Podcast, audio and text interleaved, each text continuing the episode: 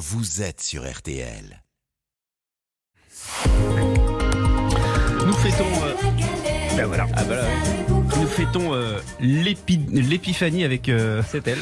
Avec l'incontournable galette des rois. On a pris à peu près 5 kilos, je pense, chacun depuis le Bah, début de l'émission. Et pourtant, ce matin, Florian, vous allez nous, nous expliquer pourquoi, à l'origine, il y avait ni galette ni fève. Oui, il y avait juste euh, le roi et encore, hein, c'était dans la Rome antique, bien avant Jésus, donc euh, avait lieu donc la fête des Saturnales. On tirait au sort le roi d'un festin grâce à un jeton.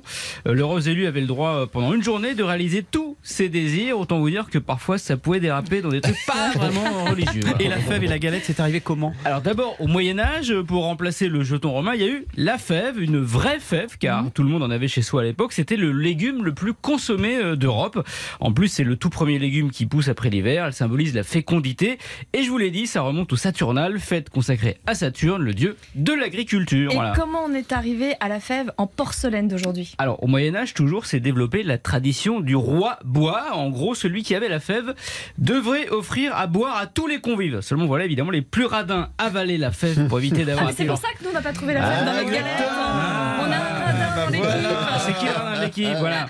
Donc de- évidemment pour éviter d'avoir à payer leur tournée, ils l'avalaient. Donc on s'est dit qu'avec une fève en porcelaine, bah, ils auraient peur de, de s'étouffer en l'avalant et donc ils la recracheraient. D'accord, donc Voilà. ça c'est pour la fève et la galette. Ah, qu'est-ce qu'elle est impatiente celle-là Ah oui. Alors elle arrive la galette, Marine, elle arrive. D'abord, au début, c'est un morceau de pain dans lequel on cachait euh, la fève, puis c'est devenu un gâteau. Ouais. La galette sous sa forme actuelle, elle est née d'une guerre fratricide entre les pâtissiers et les boulangers. Comment ça, quelle guerre? Eh ben, on est au, au XVIe siècle, Jérôme. Les pâtissiers et les boulangers sont à l'époque deux activités bien séparées.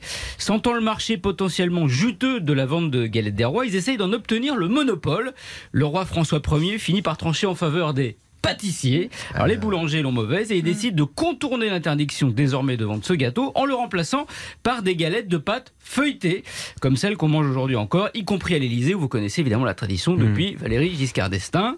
Oui, car il n'y a, pas, de fève dans la galette. parce que le président peut pas être roi. C'est bien, vous avez bien Voilà. écouté Emmanuel Macron hier, c'est bien.